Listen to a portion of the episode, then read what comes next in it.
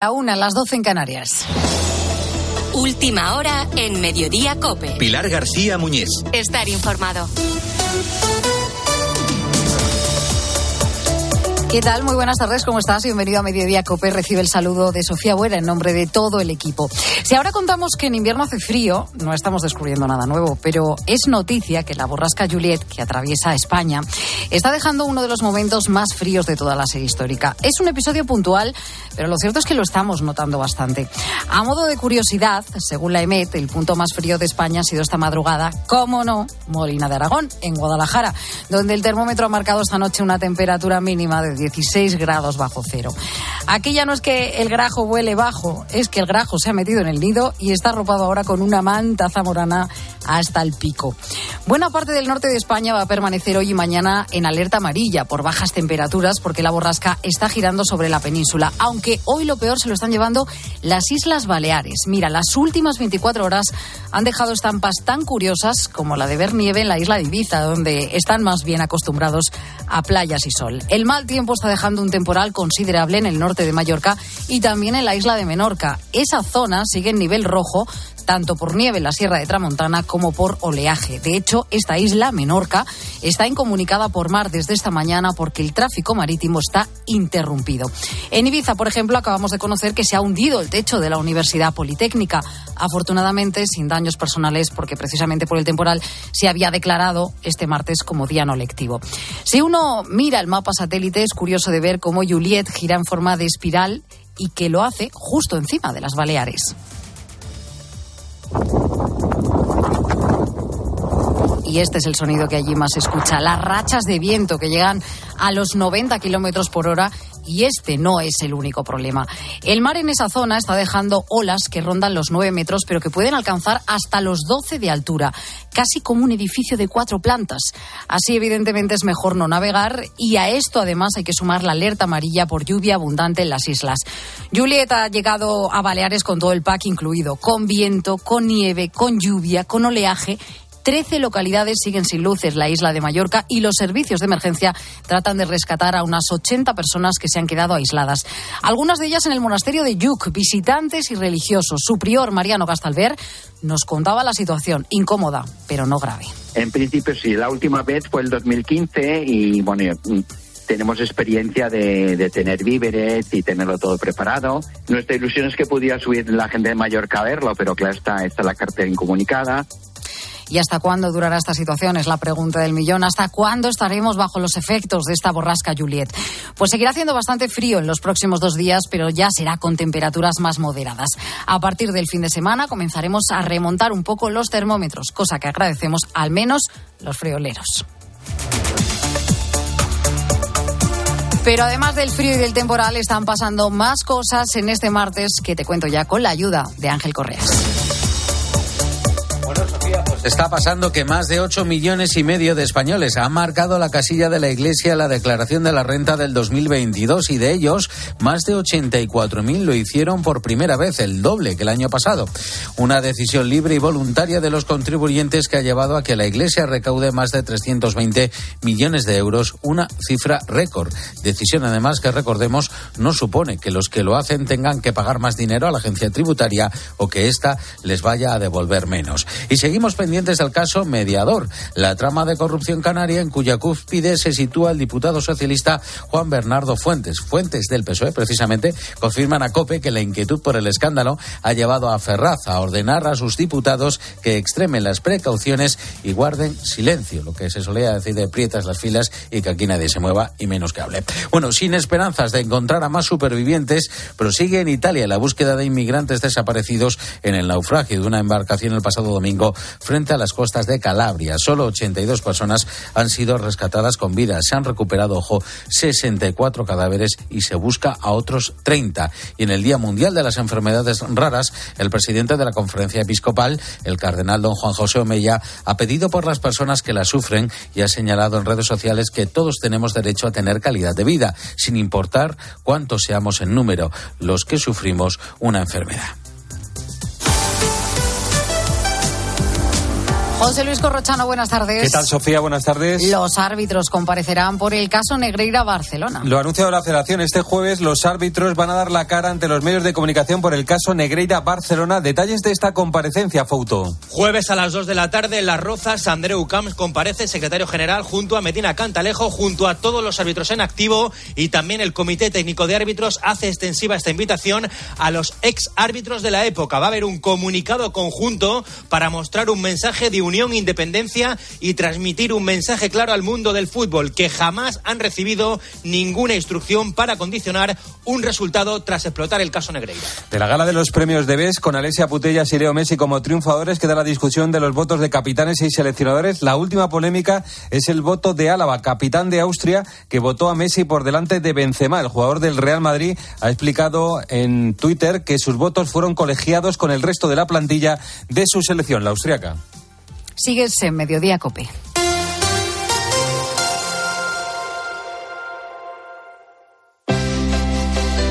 Mediodía Cope. Pilar García Muñiz. Estar informado.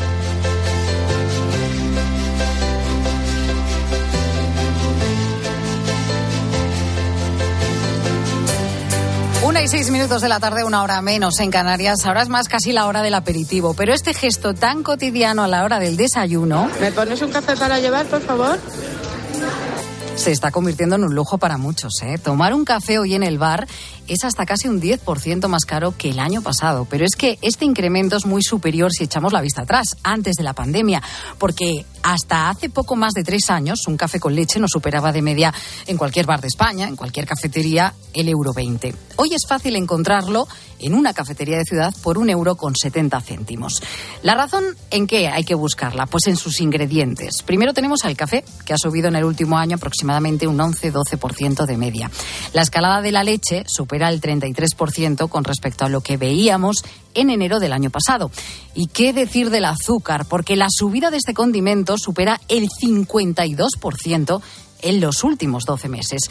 En un día marcado por los precios con el último dato de IPC, que ya lo sabes, sube un 6,1% en febrero, queremos fijarnos hoy en Mediodía Cope en el azúcar para tratar de explicar qué es lo que está pasando con esta materia prima. Fíjate que del total de bienes y servicios que analiza el Instituto Nacional de Estadística con el IPC, es uno de los que más suben en el último año, solo por detrás de los combustibles líquidos y de los aceites nunca, jamás, desde que hay registros, desde que se contabilizan por parte de estadística, el azúcar había costado tanto como nos cuesta hoy. ¿Y por qué? Bueno, pues hay varios factores que nos ayudan a entenderlo. Vamos a comenzar por la crisis energética, que ha encarecido y mucho los precios de eh, producción, tanto de agricultores como de azucareras. Al igual que ocurre con los cereales, el azúcar se encuentra fuertemente influenciado por los precios de los combustibles, por los mercados internacionales, por los aranceles. Y esto hace que los precios no solo se hayan duplicado, sino que en los próximos meses no vayan a bajar. Mientras sigan los precios energéticos caros, estas importaciones que venían y abarataban o bajaban los precios del azúcar aquí en Europa no va a poder ser. Por lo tanto, ahora mismo hay un déficit en Europa de producción de azúcar para la gran demanda que hay y por lo tanto eso arrastra a que los precios prácticamente se hayan duplicado. Lorenzo Rivera lo sabe bien como productor de remolacha azucarera en Castilla y León. La zona Mm, podríamos decir que más dulce de España si hablamos de producción de azúcar. Otro factor relacionado con la crisis energética es el precio del gas. Las azucareras lo emplean para su producción, por lo que ante la escalada de precios de esta fuente de energía, el coste de producir una tonelada de azúcar también ha subido de manera considerable. Los precios, como decimos, se han duplicado en el último año. Tercera razón, la sequía. La falta de lluvias ha afectado a su cultivo como a tantos otros en la última campaña, lo que se traduce también pues en esa subida de precios cada vez es más complicado disponer de agua. El año pasado no teníamos agua suficiente en los embalses para garantizar toda la campaña de riego, por lo tanto no se sembró en muchas comunidades regantes al no tener garantizada el agua. Este año las perspectivas son buenas, tenemos un nivel más alto en los embalses aquí en Castilla y León y probablemente eso ayude. Y la cuarta razón, parece que no sale rentable producir azúcar en España porque en los últimos años gran parte de las zonas productoras, como es el caso de Castilla y León, están reduciendo la plantación de remolacha. Desde 2017 a 2022, las hectáreas cultivadas se han reducido de poco más de 25.700 a unas 15.000, aunque las previsiones para el también responsable de COAC de este sector es que esto cambie pronto eh, hay ayudas también europeas para mantener el cultivo, sino de lo contrario no, no existiría ya prácticamente cultivo en España y a raíz de, de estos altos precios pues probablemente este año, en vez de las 15, 16 mil hectáreas que teníamos en nuestra región, probablemente lleguemos o superemos más de las 20 mil. Eso hace que los precios sean más atractivos para que los productores siembren remolacha este año. Bueno, pues estos cuatro factores son los que explican que la estantería del supermercado el kilo de azúcar haya pasado de costar de poco más de un euro al euro con 40 céntimos en los últimos 12 meses. Y si esto lo notamos nosotros en los consumidores, ya no te cuento quién trabaja diario con el azúcar. Francisco Galloso es gerente de una confitería en Oviedo. Francisco, buenas tardes. Hola, muy buenas tardes. Bueno, estamos hablando del azúcar, me imagino que una de las materias primas por excelencia en la confitería en la que trabajas. ¿Cuánto se os ha encarecido el precio en el último año? Bueno, estaba escuchando anteriormente que hablabais de un 50% de subida, a nosotros, eh, concretamente a nosotros, un 100%. Nosotros estábamos comprando exactamente el azúcar, el kilo a 0,60 y lo estamos pagando a 1,25. Solo en, el último año, ¿no? De subida real. Sí, sí, en menos de 12 meses, sí. Nosotros tenemos un consumo como confitería alto, podemos consumir incluso una tonelada a la semana y para nosotros el incremento es, es brutal.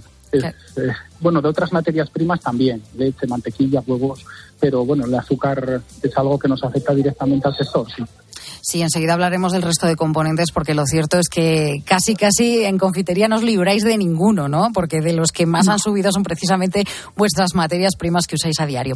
Yo no sé si esto os ha hecho, el incremento del precio del azúcar, que hayáis que, bueno, de alguna forma tomar medidas. No sé si habéis subido precios de vuestros productos o habéis reducido la cantidad de azúcar que llevan o los habéis sustituido por otro tipo de componentes o de materias primas tiene una sustitución muy difícil en, nuestro sector, al ser un sector artesano, eh, con unas recetas de una formulación magistral, es difícil hacer cambios. Es cierto que en nuestro sector el uso del azúcar se va reduciendo paulatinamente ya desde hace unas décadas, pero aún así sigue siendo un ingrediente muy importante. Entonces ahí es difícil reducir el impacto de la subida de precios, igual que en otras materias como huevos eh, naturales o, mantequilla, leche. Eh, bueno, al final la elaboración artesana requiere de, una serie de formulaciones y de ingredientes que no podemos modificar. Claro, es que es complicado, ¿no? Y que el sabor eh, nunca es el mismo, ¿no? Y es lo que al fin y al cabo demandan los clientes. Oye, Francisco, hablábamos también antes de la leche, que ha subido un 30%, pero es que tenemos las harinas, un 28% de subida. Yo me refiero a datos del IPC, y ya sabes que son datos medios eh, en España. Tenemos los huevos, un 27%, la mantequilla, el aceite, con más de un 30%. ¿Cuántos han subido a vosotros todos estos productos y en concreto cuál les está afectando, cuál os está afectando más? Además, lógicamente, del azúcar, que como nos decías, gastáis hasta una tonelada a la semana.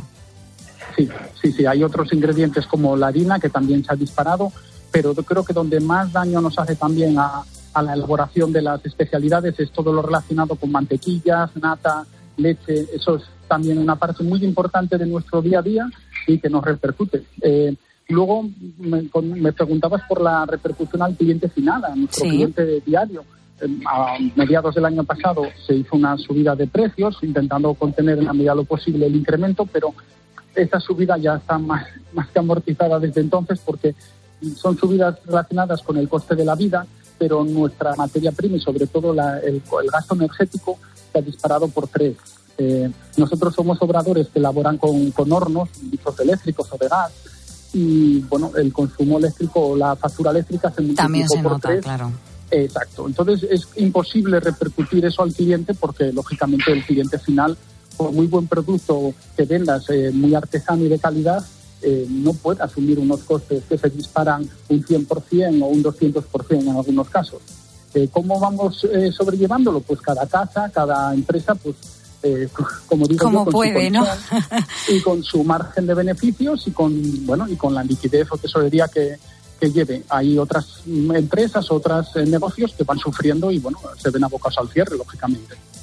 Bueno, pues Francisco Galloso, gerente de la confetería Rialto en Oviedo, en Asturias, muchísimas gracias por estar con nosotros hoy, por contarnos la realidad y bueno, pues el impacto que la subida de precios en todas estas materias primas al final acaba teniendo en vosotros. Muchísimas gracias y feliz día. Muchísimas gracias. Un saludo.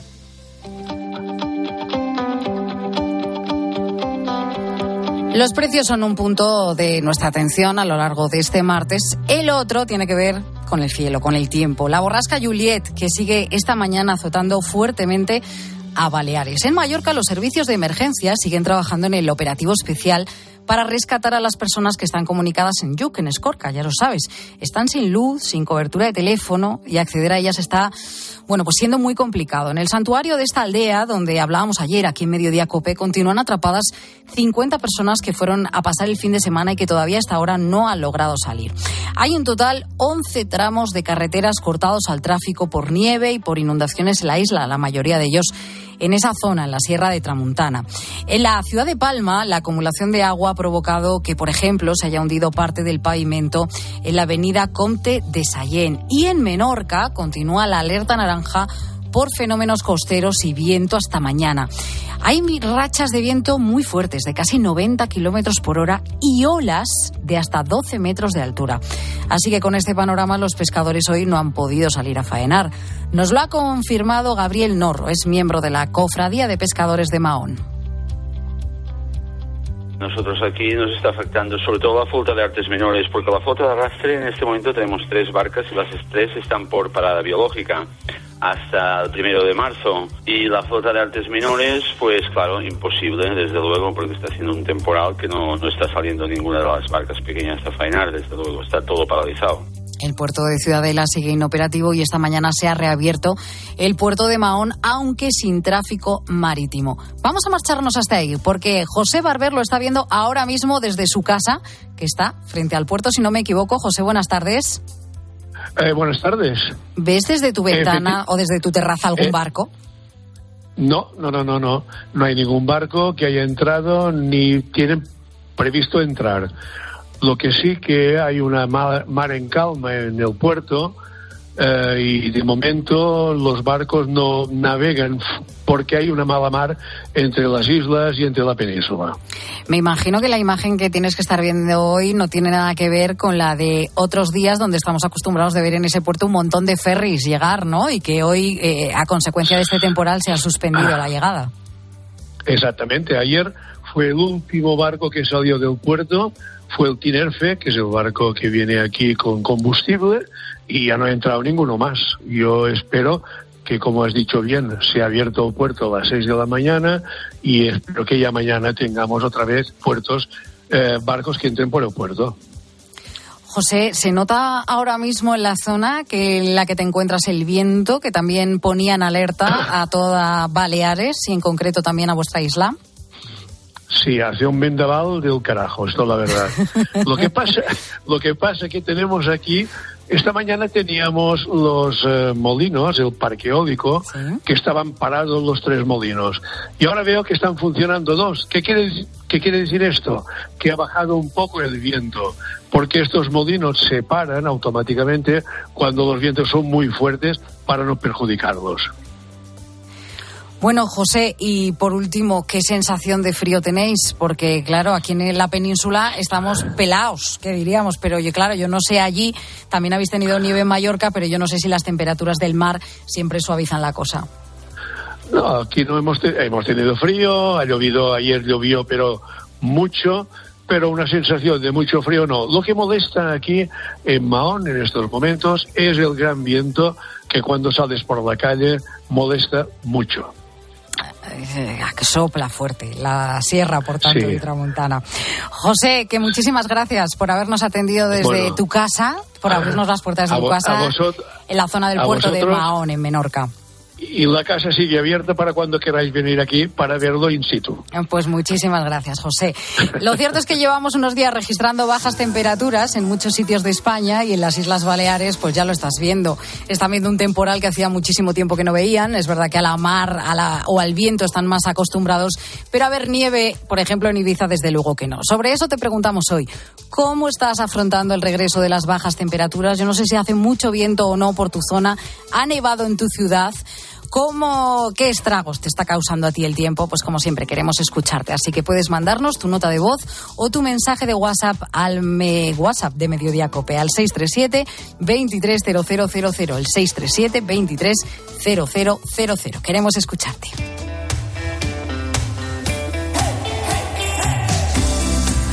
También queremos escuchar a Mónica porque con la subida de la luz todos hemos pensado en instalar paneles solares. Pero si aún no te has decidido a que sí, Mónica Leroy Merlín te van a acabar de convencer. Sin duda, Sofía, porque son expertos en energías renovables y te van a ofrecer la mejor solución para tu vivienda para reducir tu factura de la luz hasta un 70%. ¿eh? Ahí es nada. Además, monitorizando y controlando el consumo de tu casa ahorrarás aún más. Ah, y si produces más energía de la necesaria, se volcará automáticamente en la red y tu compañía eléctrica te va a compensar en tu próxima factura. ¿No es increíble? Y todo, lógicamente, con las ventajas Leroy Merlin. Y además, cuando vayas, te van a facilitar un presupuesto gratuito y detallado, incluyendo las ayudas, que esto es muy importante que tomes nota de las que te puedes beneficiar. Claro, y se encargarán de todo: subvenciones, productos, transporte e instalación con tres años de garantía. Y lo mejor, estarán siempre a tu lado con soporte técnico y cinco años de garantía de averías ajenas a la instalación. Así que por confort, por economía y por el planeta, acércate a tu tienda más cercana y entra en leroymerlin.es y conéctate al sol con la calidad y garantía del Leroy Merlin.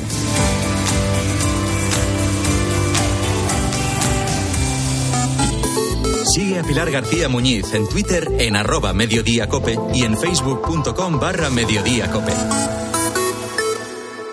Elegir Grana Padano es abrazar los valores italianos que lo hacen único. Porque en el sabor de Grana Padano se encuentra el sabor de Italia, la emoción de compartir un sabor que enamora al mundo entero. Grana Padano, un sentimiento italiano. Soy Aida de Carglass. Si tu parabrisas tiene un impacto, repararlo es súper fácil. Solo necesitas tu móvil, tablet u ordenador y entrar directamente en carglass.es. Pides cita y nosotros lo reparamos donde y cuando quieras. Carglass cambia, Carglass repara. Donde pongo el ojo, pongo la oferta. Dos gafas de marca con antirreflejantes por solo 89 euros. Infórmate en soloptical.com. Mediodía Cope. Pilar García Muñiz. Estar informado. Que nos despojamos de nuestras mochilas. Ser libre. 22 minutos pasan de la una de la tarde, una hora menos en Canarias. Y Como suele ser habitual, la prescripción de medicinas, el que nos manden fármacos, siempre se ha realizado en base a ensayo-error. Si no te funciona un medicamento, pues ¿qué se hace? Pues que a las semanas o días se cambia por otro. Pero ¿hasta qué punto conocer la genética de las personas puede ayudarnos a recetar de manera más efectiva o segura? Es lo que vamos a hablar aquí en los próximos minutos en Mediodía Cope. Mira, Valdesalor es una pedanía de la ciudad de Cáceres y de sus 560 habitantes, 500, vamos, la mayoría, ha formado parte de un proyecto que consiste en aplicar la medicina a la carta. Lo que hacen estudiar es la genética de los vecinos para luego recetar, bueno, pues conforme a los datos que ésta les ofrece. Gaspar Morato vive allí y no dudó en formar parte del proyecto. Evidentemente, a esas cosas nunca se le dice que no, porque siempre es en bien de mini- primero tuyo, después incluso hasta de tu, tu y tu familia. O sea que sí, hace días que me hiciesen el estudio genético. Ahora, dos meses después, le han dicho que se encuentra perfectamente, pero que es genéticamente propenso a tener que usar Sintrón en un futuro. Además, le han dicho que si tuviera que tomarlo, bueno, pues que lo que harían es tener en cuenta su componente genético a la hora de recetarlo.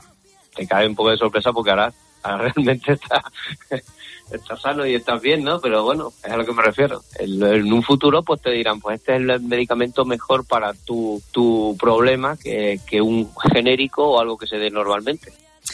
De esta forma, la genética ayuda a saber si un tratamiento o un fármaco concreto va a ser efectivo y seguro. Lo cierto es que esta pedanía de Valdesalor no es el único punto en el que se está realizando este proyecto. Lo está llevando a cabo el Servicio Extremeño de Salud y hay estudiadas casi 4.000 personas de la comunidad autónoma. El 30% de estos participantes son personas que presentaron alguna reacción adversa a medicamentos, lo que hace que estudiándolos con tiempo y estudiando ese componente genético vaya a hacer que puedan conocerse mejor qué tipo de fármacos serían los suyos para eh, idóneos para poder recetárselo y también aquellos que puedan interactuar, que puedan interrumpirse a sí mismos y eh, bueno pues acabe esto ir- por ir en contra del paciente. Nos va a contar más el doctor Adrián Llarena, que es coordinador de este proyecto. ¿Qué tal, doctor? Buenas tardes. Hola, buenas tardes. Yerena, con él, sí, gracias. Buenas tardes. ¿La genética influye de manera directa en los efectos de los medicamentos? ¿Hasta qué punto el conocer el ADN puede ayudarlos a, a la hora de recetar a, a un médico el prescribirlos?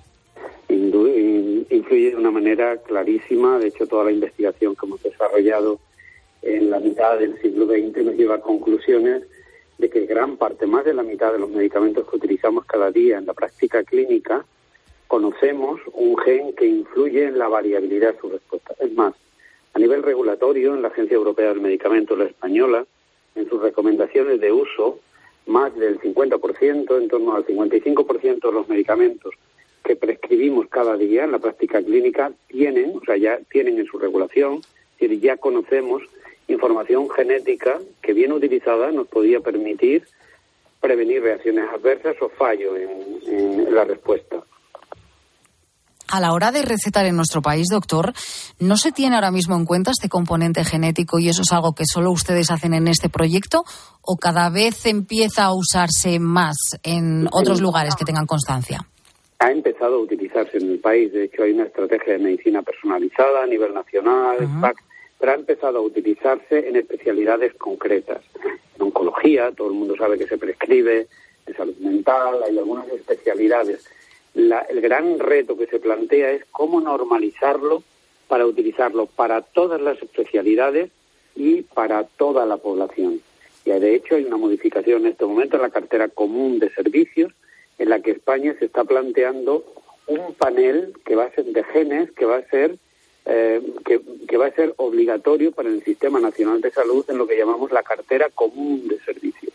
Lo que ha ocurrido en Extremadura, eh, por ser una comunidad de millón de habitantes, con un sistema sanitario bastante parecido, que iniciamos una cohorte de evaluación para implementar este sistema hace ya 10 años sobre este principio. Estudiar todos los genes que pueden ser necesarios y para toda la población. Un paciente con cáncer, además, un producto oncológico puede tener vómitos, tiene una depresión, puede tener una hipertensión. Y muchos de estos fármacos pueden alterar la respuesta del propio producto oncológico. Por tanto, lo que se trata es de tener un panel de genes básicos centrado en el paciente, no en un fármaco o en una enfermedad, que es donde está el tema en la mayoría de los lugares en este momento. Esa es la gran innovación que se ha generado en Extremadura y que espero sea extensible al, resto del Sistema Nacional de Salud. Nos hablaba de que, bueno, pues el reto es acabar de extenderlo, ¿no? y no solo en campos concretos como el de la psiquiatría, salud mental o el de la oncología. ¿Nos podría poner un ejemplo práctico en un futuro, pensando un doctor, un médico de cabecera de cualquier área rural, hasta qué punto, bueno, pues podría servir esta información, pues para, no sé, en su día a día, aplicarlo a cualquier paciente? Pues mira, en este caso, en este caso concreto, eh, en Extremadura hay el 50% de la implementación se está haciendo en, centros de salud, porque al, al, final el paciente, aunque tenga un tumor y, y tenga una enfermedad oncológica, el paciente es tratado por su médico de familia en la que une varios fármacos al producto oncológico. Mira, por ejemplo, hay un producto para la esclerosis múltiple que la ficha técnica del medicamento, no voy a dar el nombre comercial, obliga a genotipar de un gen. y da una serie de instrucciones en función del resultado. Pues bien, ese gen que se hace para ese producto de la esclerosis múltiple resulta que es el que está implicado, por ejemplo, en el metabolismo de antiinflamatorios no esteroideos, el ibuprofeno, etcétera, etcétera. Y mientras ahora se utiliza exclusivamente para el tratamiento, para optimizar el tratamiento de la esclerosis múltiple, resulta que se está ignorando que puede ser utilizado para otros fármacos y que el uso de estos otros fármacos puede alterar la predicción que se hace en la genética para ese, para ese fármaco de la esclerosis múltiple. Es decir, tenemos que centrar la estrategia genética en el paciente con todo su tratamiento y no en un determinado fármaco o en una determinada enfermedad. Ese caso concreto está ocurriendo todos los días en Extremadura. Llega un paciente, le, le, solicitan este test para un fármaco y lo tiene hecho en genérico para otros. Y con, lo que ganamos tiempo y ahorramos recursos. Y eso es lo importante al fin y al cabo. Doctor Adrián Llerena, espero decirlo ahora bien, coordinador del proyecto Medea, muchísimas gracias por estar en nosotros. Feliz día. A vosotros, a vosotros. Muchísimas gracias, gracias. Bueno, ya lo ves que el estudio de la genética no solo puede ayudarnos a conocer enfermedades oncológicas, por ejemplo, sino a tratar mejor todo tipo y a anticiparse a través de eso, de algo tan diario como hacemos, como es tomar un medicamento o un ibuprofeno, ¿no? Que nos decía el doctor. Enseguida seguimos con más historias aquí en Mediodía Cope.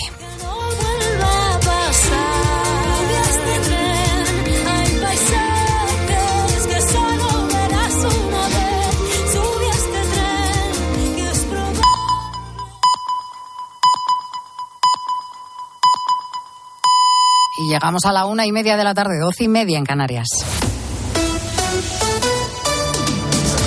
Mediodía Cope. Pilar García Muñiz. Estar informado. Tiempo aquí en mediodía, el que hacemos hasta ahora para hacer un nuevo repaso de la actualidad de hoy. Ya lo sabes que es uno de los datos del día, el relacionado con el IPC, porque la vida es hoy un 6,1% más cara que hace un año. Por segundo mes consecutivo se ha roto la tendencia a la baja en el IPC y aunque tímida, la subida se sigue produciendo. La inflación subyacente, la que excluye el precio de los alimentos y de la energía, también escala. Lo hace en dos décimas, hasta el 7,7%. El gobierno sigue manteniendo que pronto veremos un punto de inflexión y que esa inflación va a comenzar a caer, esos precios. Pero, ¿qué opinan los expertos? María Jesús Fernández es economista de la Fundación de Cajas de Ahorro, de Funcas. Las tensiones siguen siendo todavía importantes y todavía van a seguir aumentando durante los próximos meses. ¿no? Los precios en origen eh, siguen subiendo, los costes a los que se enfrentan los agricultores y los eh, ganaderos siguen subiendo. La- la- las presiones eh, inflacionistas proceden de una multiplicidad de factores, no solamente relacionado con la guerra de Ucrania, también con cuestiones meteorológicas, la gripe aviar, incluso la subida del salario mínimo. Pues ya lo ves que las previsiones para los expertos es que la vida siga encareciéndose. Te lo estamos contando en la COPE. El PSOE impone el silencio ante el escándalo destapado por el caso Mediador, la trama de corrupción en cuya cúspide se sitúa el ya exdiputado socialista Juan Bernardo Fuentes. Hay temor a que en esa trama regional acabe afectando más allá de Canarias, alcance a nivel nacional y salpique a más parlamentarios. Todos los partidos exigen explicaciones. Pablo Echenique de Podemos, Iván Espinosa de los Monteros de Vox, Belén Hoyo, Partido Popular. Todo lo que estamos conociendo es gravísimo. No solamente las comisiones por parte de empresarios, no solamente la intermediación para evitar que se les pongan expedientes administrativos, sino también eh, todo lo que tiene que ver con cómo se gastaba el dinero, la trama, ¿no? Que Vox se presentará como acusación popular en este caso y procuraremos llevarlo hasta las últimas consecuencias. ¿Cuántos diputados socialistas han participado en cenas o fiestas pagadas por la trama criminal? ¿Quiénes se han lucrado? ¿Qué medios públicos se utilizaron y por quiénes? Y el temporal Juliet, que mañana miércoles dará sus últimos coletazos, sigue dejando nevadas en la cordillera cantábrica y también en Navarra. Sin embargo, lo peor hoy se lo lleva Baleares. Ha nevado incluso en sitios poco habituales como es la isla de Ibiza, mientras en la costa de Mallorca está activada la alerta roja por vientos que dejan olas de hasta 15 metros de altura. Viento y fuertes lluvias que han provocado numerosos desperfectos como dos socavones en Palma o el hundimiento del techo de una escuela. Bueno, y a pesar de los avances, la conciliación, eso de lo que tanto hablamos también últimamente, sigue siendo todo un reto social en España. Sigue en juego que hombres y mujeres compartan la responsabilidad familiar y de las tareas en el hogar, porque todavía el peso recae en mayor medida en las mujeres, que dedican hasta el doble de tiempo que los hombres al cuidado de niños y de mayores, también a gestionar el hogar. Un tiempo que impacta a su vez en la situación laboral de forma pues ¿qué, ¿qué, pasa? Que tanto las excedencias como el trabajo a tiempo parcial, las reducciones de jornadas, siguen siendo eminentemente cogidas por madres. Decidí dejar el trabajo hace un año para poder dedicarme más a mi familia. Lo hago todo. No, a mí la, lavar, o sea, fregar los platos y eso me relaja. Trabajo desde casa hasta que ahora la niña empieza, acaba de, va a cumplir un año, va a ir a la guardería. Teresa Martín Hernández es una joven madre trabajadora. Su fórmula para conciliar familia y trabajo es el teletrabajo. Pero echa en falta más apoyo familiar porque vive en Madrid y su familia está en Valladolid. Precisamente por unos horarios más flexibles y concentrados lleva luchando la Comisión Nacional para la Racionalización de los Horarios. Ángel Largo es su secretario, su secretario general. Con los políticos llevamos hablando años y para ellos eh, no, no vemos que sea una prioridad. Sí que hubo ciertos avances con la ampliación de permisos de maternidad y paternidad y una ley de conciliación que se quedó ahí, bueno, pues a medias y con llamado ley de teletrabajo que es muy mejorable, pero necesitamos voluntad y según el último índice Closing Gap, que cada año elabora la consultora PricewaterhouseCoopers, la conciliación es el indicador en el que mayor brecha hay entre hombres y mujeres, muy lejos de la paridad y muy por encima de lo que se registra en sectores como el empleo. Se ha reducido además el tiempo dedicado al ocio, donde también hay una mayor disminución por parte de las mujeres. Y otro estudio que ha publicado hoy el Observatorio Social de la Fundación La Caixa cifra en 43 horas lo que las madres dedican a sus hijos a la semana frente a las 28 que invierten los padres. Esto supone bastantes más horas que antes de la pandemia para ellos, pero dos horas menos para ellas. Es el caso, por ejemplo, de Icía Sánchez, sigue asumiendo gran parte de las responsabilidades familiares. Todo lo que es la logística familiar eh, me encargo yo, o sea, si tengo que hacer la compra me encargo yo, si hay que llevar a los niños a los médicos los llevo yo, si hay que hacer eh, una tutoría al colegio lo tengo que hacer yo. Mi marido es un poco por su, por su trabajo no puede conciliar de la misma manera, pero tengo que reconocer que los fines de semana es eh, al 50%, si no incluso se te diría el 70%. Y un último dato para la reflexión, porque según últimos datos oficiales, una mujer dedica en España el triple de tiempo a cocinar que un hombre y casi el doble de tiempo a los hijos. Además, tres de cada diez mujeres no trabajan para ocuparse de su familia, el 12,5% solo en el caso de los hombres.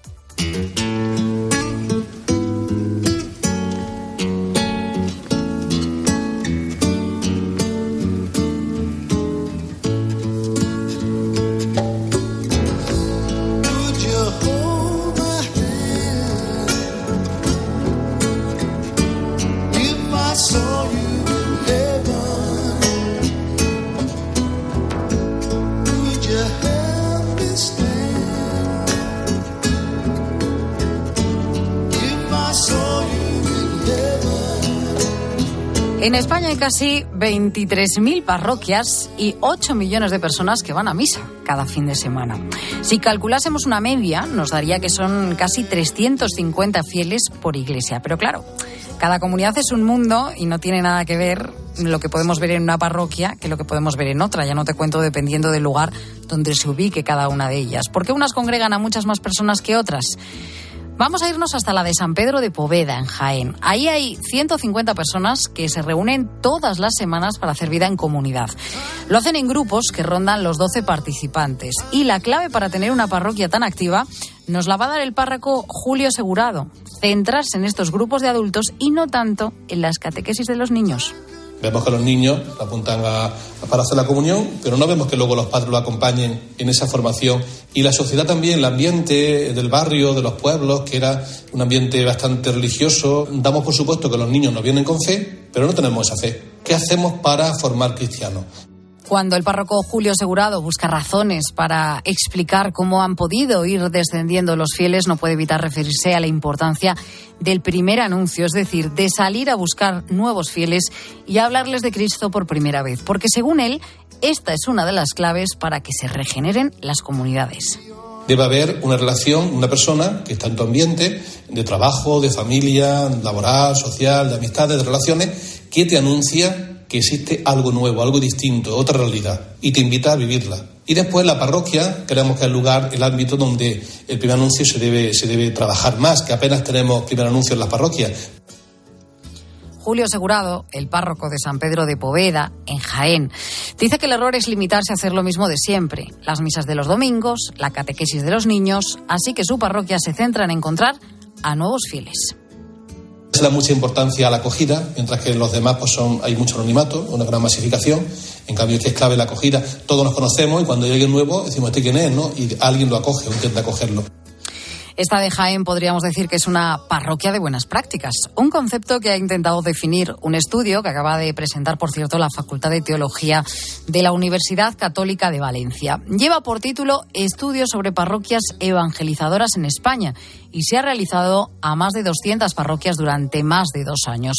El decano de la Facultad de Teología, Santiago Pons, va a explicarnos algunas de las principales conclusiones porque hay parroquias que están floreciendo y otras que languidecen. No se trata de un cambio de, maquillaje o de pintura, es un cambio profundo. Entonces también nos hemos dado cuenta de que no existen fórmulas mágicas. Es decir, no es cambiar de actividad, sino hacerlas de otro modo, con otra cultura. Vamos a otra parroquia, la de San Jaime Apóstol, en Moncada, en Valencia. Allí iniciaron una serie de cambios hace cinco años con el objetivo de revitalizar la vida de la comunidad. El más importante, la creación de una capilla de la adoración que está abierta casi todo el día para todo aquel que quiera acercarse a, rezar. El párroco, Javier Grande.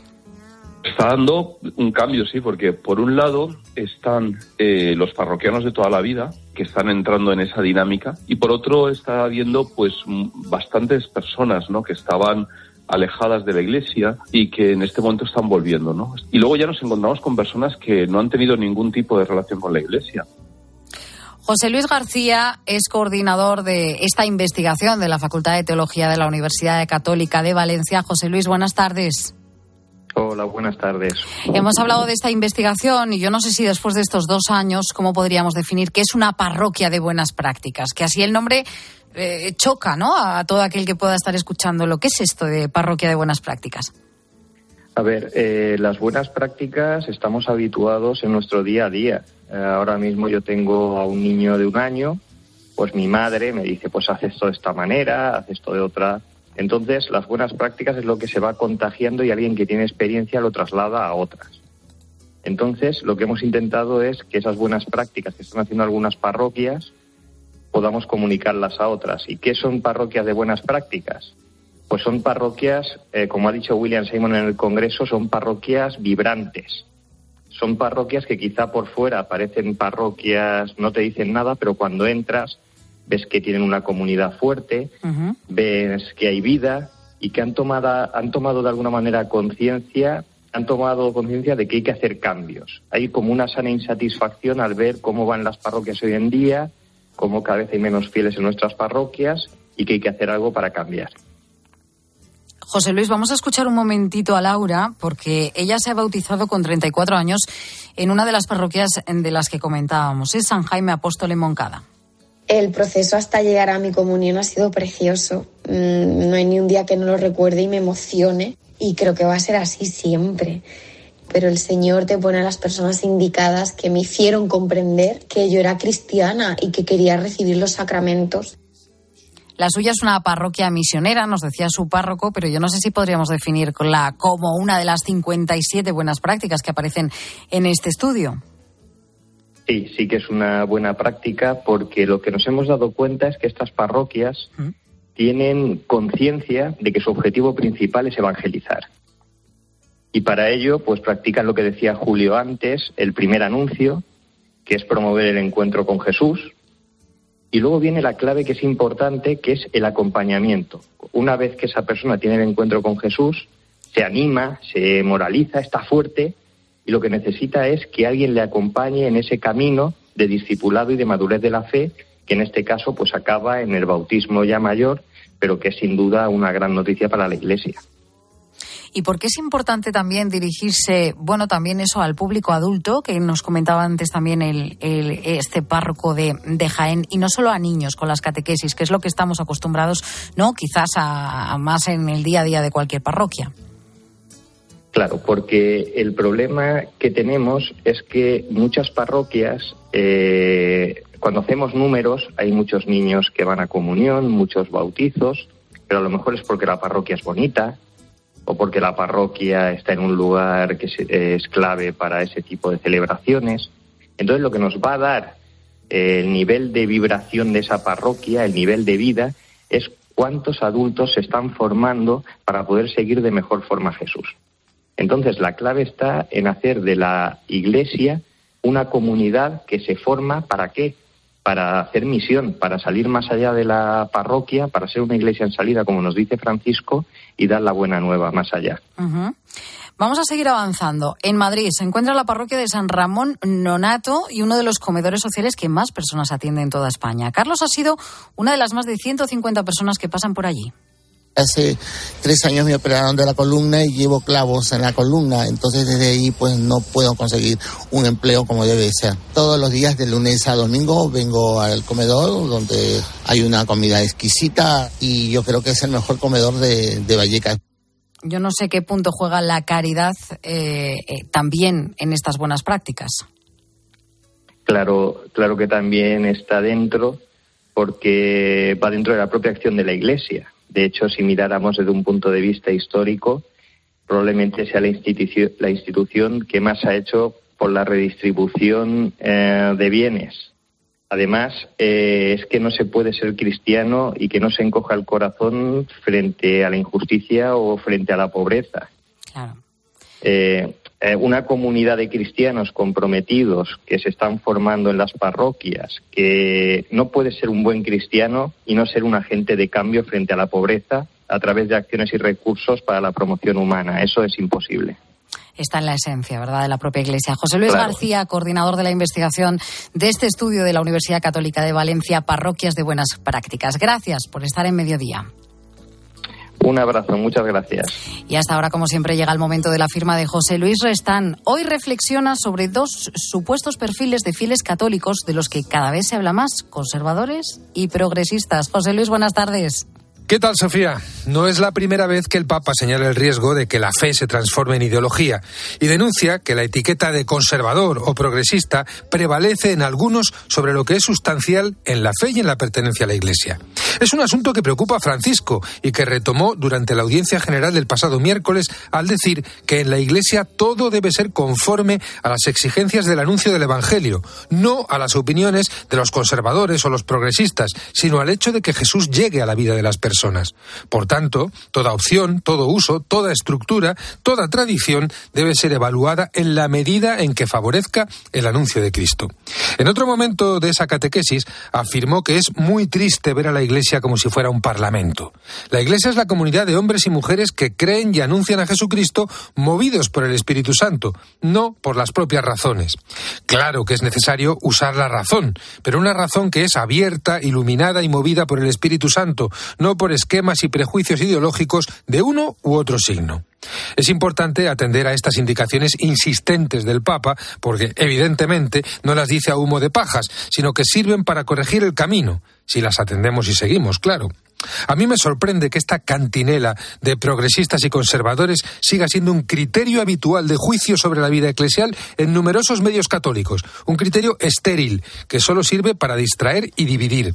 Qué distinto es el consejo de San Ignacio en sus reglas para sentir con la Iglesia de no distraernos con nuestras opiniones y prejuicios, sino alegrarnos por todo lo que ayuda a las personas en su cercanía a Dios y a su Iglesia. Ese sí que es buen criterio.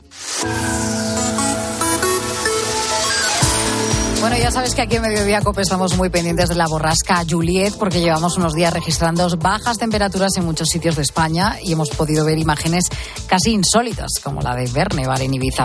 Hoy te estamos preguntando sobre los efectos del tiempo. Yo no sé cómo estás afrontando tú este regreso de las bajas temperaturas, si hace mucho viento por tu zona, si ha nevado en tu ciudad.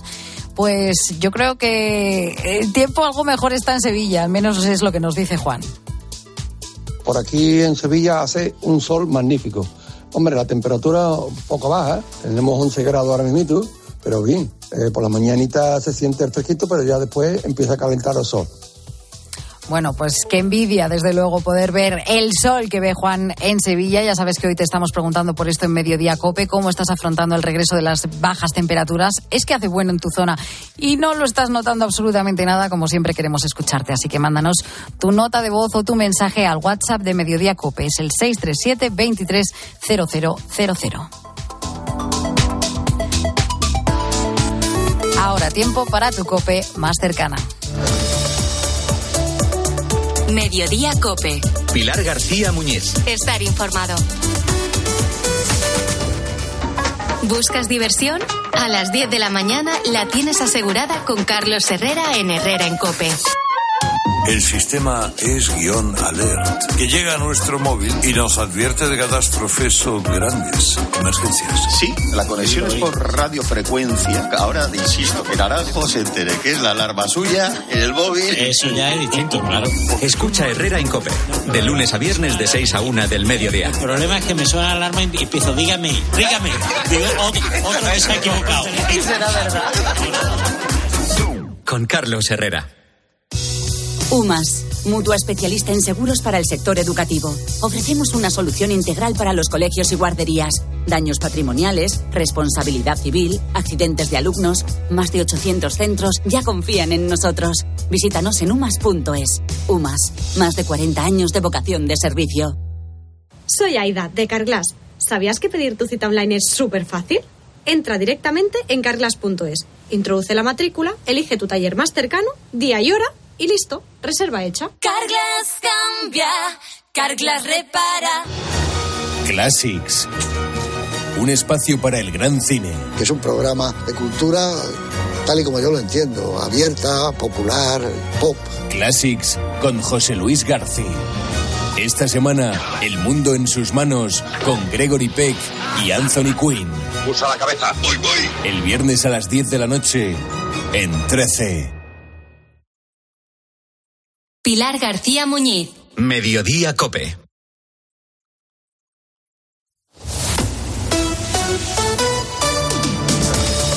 Cope Madrid. Estar informado.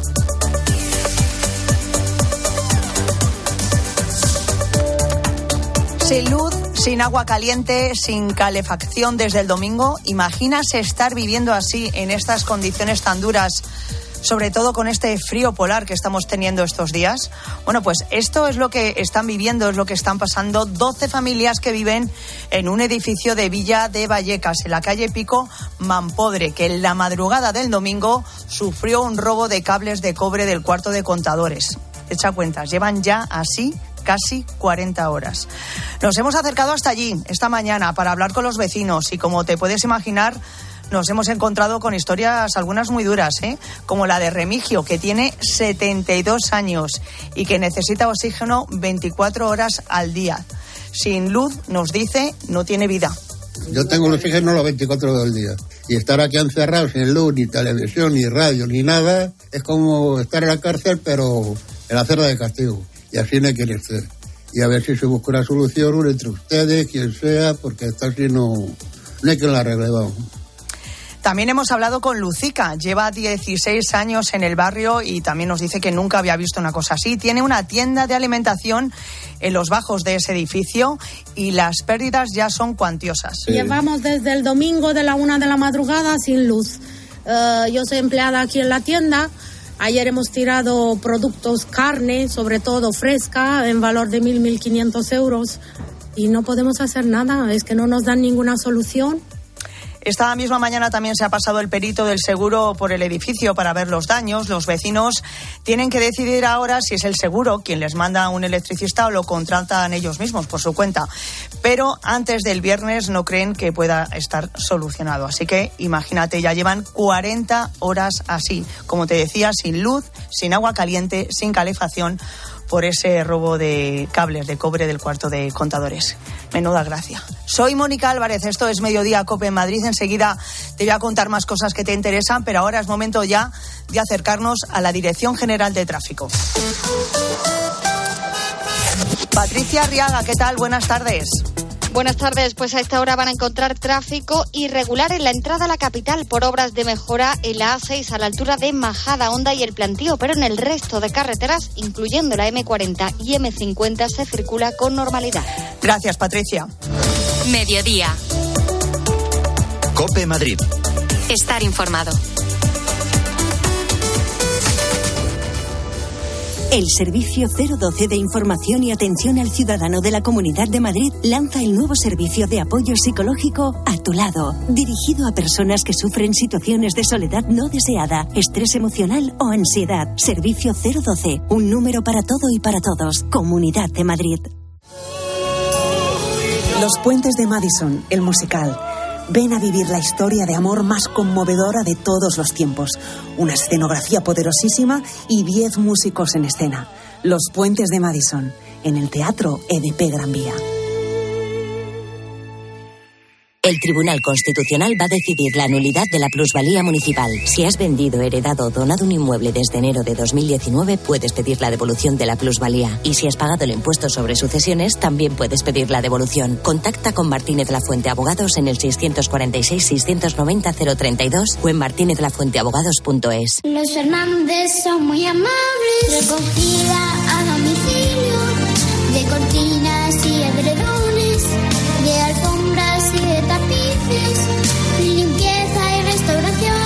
91 308 5000. Los Fernández son muy amables. Necesito unificar todos mis préstamos. ¿Pero con quién? Grupos Eneas. Préstamos desde 10.000 hasta 6 millones de euros. Llame ahora al 91 639 9407. Gracias, Grupos Eneas. Distinción, clase, calidad, servicio. La fama y el prestigio de José Luis en restauración es la garantía de un trabajo bien hecho desde hace 65 años. Para tu evento de empresa, celebración familiar, boda, bautizo, comida o cena, José Luis. Reserva en joseluis.es. ¿Problemas con la batería de tu coche? Entra en centeo.com y pide cita para cambiarla, a domicilio o en taller. Y recuerda, Centeo con Z. El mejor flamenco te espera en el Teatro Real. Ven al Real y descubre un espectacular tablao en su histórico salón de baile con la temporada de Flamenco Real. Disfruta cada mes de tres espectáculos únicos con grandes figuras del cante y baile como Eduardo Guerrero, Marco Flores, Lucía La Piñona o Patricia Guerrero. Entradas desde 29 euros en teatroreal.es y Fiber. Olvídate del pasado y enchúfate al futuro. ¿No sabes a lo que me refiero? Los vehículos eléctricos están aquí para quedarse. En Feni Energía te lo ponemos muy fácil. Nuestros agentes energéticos son el mejor aliado para asesorarte en la compra e instalación de un cargador para tu vivienda o negocio. Y te ayudamos también con la financiación. No lo dudes. Entra en fenienergía.es y recibe una oferta personalizada.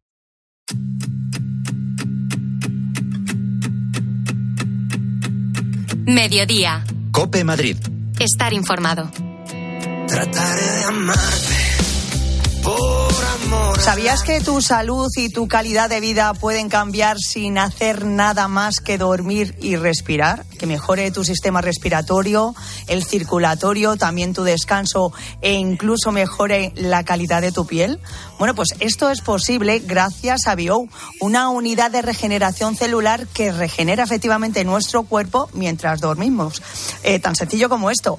Adolfo Albistur es director de comunicación de Bio. Adolfo, ¿qué tal? Buenas tardes. Muy buenas tardes, Mónica. Pues cuéntanos, Adolfo, ¿cómo es posible que Bio consiga todos estos beneficios? Pues mira, Bio ha generado, gracias a su tecnología, un sistema que lo que hace es que el aire, el aire en el que nos vamos a mover en nuestra casa, sobre todo el que vamos a estar durmiendo, que es donde eh, nosotros recomendamos poner Bio en la habitación principal, sea un aire, eh, bueno, ionizado. ¿Qué significa ionizado? Significa que es el aire que está lleno de electrones, que es el que la naturaleza de manera eh, normal es el que genera para que nuestro cuerpo esté bien. Es un aire que cuando la, entra dentro de nuestro cuerpo a través de la respiración o de la piel, las células se encuentran en un estado pues, pues muy bueno y todo esto hace que simplemente respirando y durmiendo consigamos que nuestro cuerpo eh, tenga eh, mejor sistema inmunológico, las patologías eh, mejoren, que además estemos con más energía y simplemente respirando, que es lo, lo, lo, bueno de todo esto, que es solamente respirando en nuestra casa y sin ningún tipo de efecto secundario. Uh -huh. eh, ¿Para qué eh, patologías está recomendado Bio, Adolfo? Pues mira, las respiratorias son evidentes, ¿no? Todas las personas que tienen asma, que tienen apneas del sueño, que tienen alergias, incluso EPOC, eh, bueno, pues todas estas personas van a tener una mejoría impresionante, porque va directamente ahí, ¿no? Pero también las circulatorias, ya que consigue que la hemoglobina, es decir, donde va nuestro oxígeno, vaya más oxigenada, con lo cual la circulación mejora.